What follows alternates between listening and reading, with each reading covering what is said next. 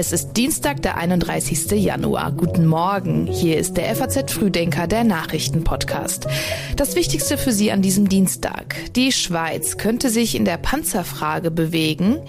Kippt Karlsruhe den Wiederwahltermin in Berlin? Und einmalige Chance für einen Blick auf den grünen Kometen. Dazu dann gleich mehr. Hier noch die wichtigsten Meldungen aus der Nacht. Noch im Herbst hat der Internationale Währungsfonds vor einer globalen Rezession gewarnt. Doch jetzt gibt es laut einer neuen Prognose positive Überraschungen und eine unerwartet hohe Widerstandsfähigkeit in zahlreichen Volkswirtschaften. Der Bundesrechnungshof verlangt von Finanzminister Lindner, bestimmte Vergünstigungen bei der Kfz-Steuer zu streichen. Es geht um rund eine Milliarde Euro. Und nach seiner Wahlniederlage war der frühere brasilianische Präsident Bolsonaro nach Florida geflogen. Laut seinem Anwalt hat er jetzt ein US-Visum für sechs Monate beantragt. Die Texte für den FAZ Früdenker Newsletter hat Rebecca Buchsein geschrieben. Mein Name ist Milena Fuhrmann. Guten Morgen.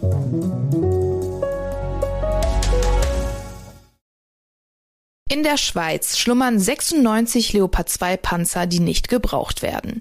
Sie gehören zur stillen Reserve der Schweizer Armee. Jetzt hat Polen Interesse an diesen Panzern gezeigt und eine Anfrage gestellt. Die hat die Regierung in Bern allerdings abgelehnt, mit der Begründung, die Leoparden müssten erst offiziell außer Dienst gestellt werden. Abgeschlossen ist die Sache damit aber scheinbar noch nicht, denn die Schweizer FDP-Politikerin Maja Rienica hat im Interview mit der FAZ gesagt, dass die Schweiz einen Teil dieser nicht mehr gebrauchten Panzer außer Dienst stellen sollte.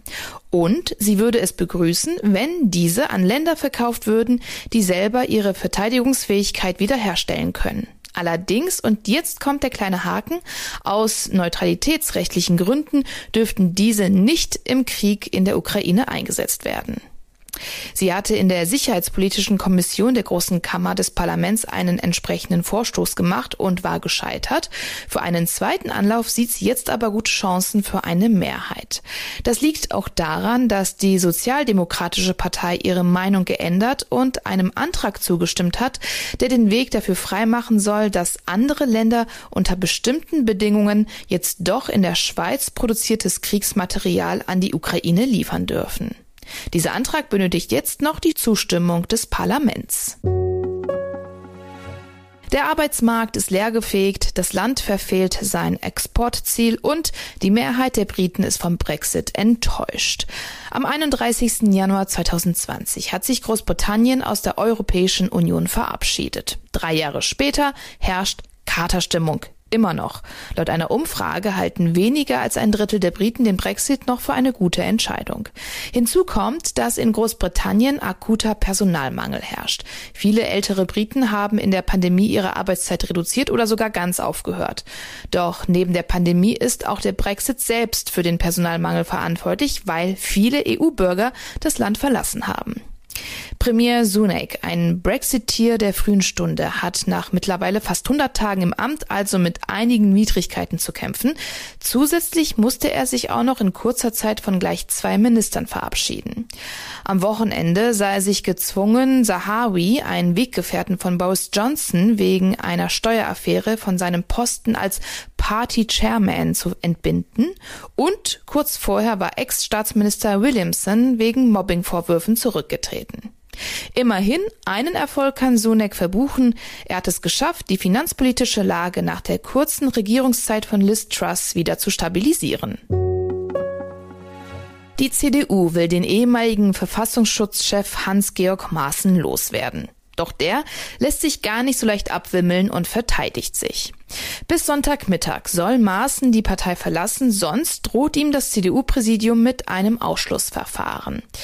Maaßen wiederum erklärte gegenüber der Welt, er werde die schriftliche Mitteilung der CDU mit seinen Anwälten prüfen. Die Voraussetzung für ein Ausschlussverfahren liege aber nicht vor, sagt er.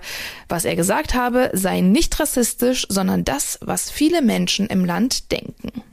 In den vergangenen Jahren hat Maaßen viele in der Partei gegen sich aufgebracht. Immer wieder gebrauche er die Sprache aus dem Milieu der Antisemiten und Verschwörungsideologen bis hin zu völkischen Ausdrucksweisen. So heißt es in dem vom CDU-Präsidium verabschiedeten Text. Und auch aus anderen Parteien hagelt es Kritik. Die Grünen-Vorsitzende Ricarda Lang hat den Beschluss als längst überfällig bezeichnet. Es ist ein bisschen schade, dass es erstmal einen Berliner Landtagswahlkampf gebraucht hat, um die CDU an diesen Punkt zu bringen. Und trotzdem finde ich es einen richtigen Schritt. Denn wir sehen, dass Hans-Georg Maaßen in den letzten Jahren immer wieder rechtsextreme und verschwörungsmythische Erzählungen verbreitet hat und damit auch die Stimmung in diesem Land vergiftet hat und immer wieder sich selbst auch ja zur Gefahr für die Demokratie gemacht hat ich sehe nicht, dass dieser Mann etwas in einer bürgerlichen Partei zu tun hat. Und wir sehen wieder, wie wichtig es ist, dass die CDU hier klare Kante zeigt und dass sie die Brandmauer gegen rechts aufrecht erhält und nicht bröckeln lässt. Maaßen wurde zudem am Wochenende an die Spitze der sogenannten Werteunion gewählt, die selbst auch in der Kritik steht. Wer Mitglied der CDU sei, kann nach unserem Verständnis nicht gleichzeitig Mitglied in der sogenannten Werteunion sein, hieß es im Beschluss des CDU-Präsidiums. Die Werteunion und ihr Gedankengut seien immer weniger mit den Werten der CDU in Einklang zu bringen, heißt es weiter. Wird die Abgeordnetenhauswahl in Berlin am 12. Februar wie geplant wiederholt oder doch nicht? Darüber soll heute das Bundesverfassungsgericht entscheiden. Und je nachdem, wie die Richter entscheiden, findet die Wahl wie geplant in knapp zwei Wochen statt. Doch der Termin könnte auch wieder abgesagt und verschoben werden. Es geht um ein Verfahren, in dem 43 Berlinerinnen und Berliner, darunter auch Abgeordnete, eine Verfassungsbeschwerde und einen Eilantrag gegen das Urteil des Berliner Verfassungsgerichtshofs eingereicht hatten. Letzteres hatte nämlich die Wahlen in Berlin im November wegen zahlreicher Pannen für ungültig erklärt und angeordnet, die Wahl zu wiederholen. Die für heute angekündigte Entscheidung betrifft offenbar also nur den Eilantrag. Die Kläger wollen, dass die Wiederholungswahl so lange nicht stattfinden darf, bis Karlsruhe abschließend im Hauptverfahren entschieden hat. Grundstückseigentümer aufgepasst. Nur noch heute können Sie die Erklärung für die Grundsteuer abgeben. Die ersten Bescheide über die Grundsteuerwerte sind sogar schon raus. Ganz unumstritten ist die neue Grundsteuer nicht und hinzu kommt, dass viele Eigentümer offenbar mit den Formularen nicht zurechtkommen. Trotz einer Fristverlängerung um drei Monate sind laut Bundesfinanzministerium erst etwa mehr als ein Drittel der erwarteten Erklärungen bis zum Sonntag abgegeben worden. Steuerexperte Jörg Leine erklärt, was passiert, wenn man die Erklärung gar nicht abgibt. Ja, wenn man es gar nicht macht, kommt nach dem Erinnerungsschreiben ganz sicher ein Verspätungszuschlag, ein Zwangsgeld, um die Abgabe zu erzwingen. Und wenn das nicht hilft, dann schätzt das Finanzamt. Und das ist auch nochmal finanziell nachteilig, weil das Finanzamt hat noch nie zugunsten des Steuerzahlers geschätzt. Und zum Schluss zahlen sie dann beispielsweise statt 300 Euro, die sie eigentlich zahlen müssten, vielleicht dann 500 Euro Grundsteuer im Jahr. Und das jedes Jahr. Also besser zu spät abgeben als gar nicht. Und wenn sie spät dran sind, dann sind sie sogar noch in bester Gesellschaft. Nicht pünktlich abgeben werden nämlich übrigens auch einige Gemeinden und Bundesländer. So wird zum Beispiel das Land Sachsen für einige Immobilien die Frist reißen. Und auch das Finanzministerium selbst hat in in einer Antwort auf die Anfrage eines CDU-Bundestagsabgeordneten eingestanden, dass für die Liegenschaften des Bundes erst bis Ende September alle Erklärungen abgegeben werden könnten. Von 2025 an soll die Grundsteuer anders berechnet werden. Das Bundesverfassungsgericht hatte die bisherige Regelung 2018 für verfassungswidrig erklärt, da die Berechnung auf Grundlage teils völlig veralterter Daten erfolgt. Sterngucker und Hobbyastronomen dürfen sich freuen, denn es gibt wieder ein neues Naturspektakel am Himmel zu sehen. Der Komet mit dem malerischen Namen C2022 E3ZT F. Seit Sonntag kann man den Kometen schon beobachten, und zwar im Sternbild der Giraffe. Morgen wird er der Erde dann am nächsten kommen. Dann zieht er in nur 42 Millionen Kilometer Entfernung an der Erde vorbei. Das ist etwas weniger als ein Drittel der Distanz zwischen der Erde bis zur Sonne. Zuletzt hat er das wohl vor ungefähr 50.000 Jahren gemacht und theoretisch reicht ein großes Fernglas, um den grünlich schimmernden Kometen sehen zu können. Wer ihn aber trotzdem verpasst, muss zumindest wegen der grünen Farbe nicht traurig sein, weil auch andere Kometen grün schimmern.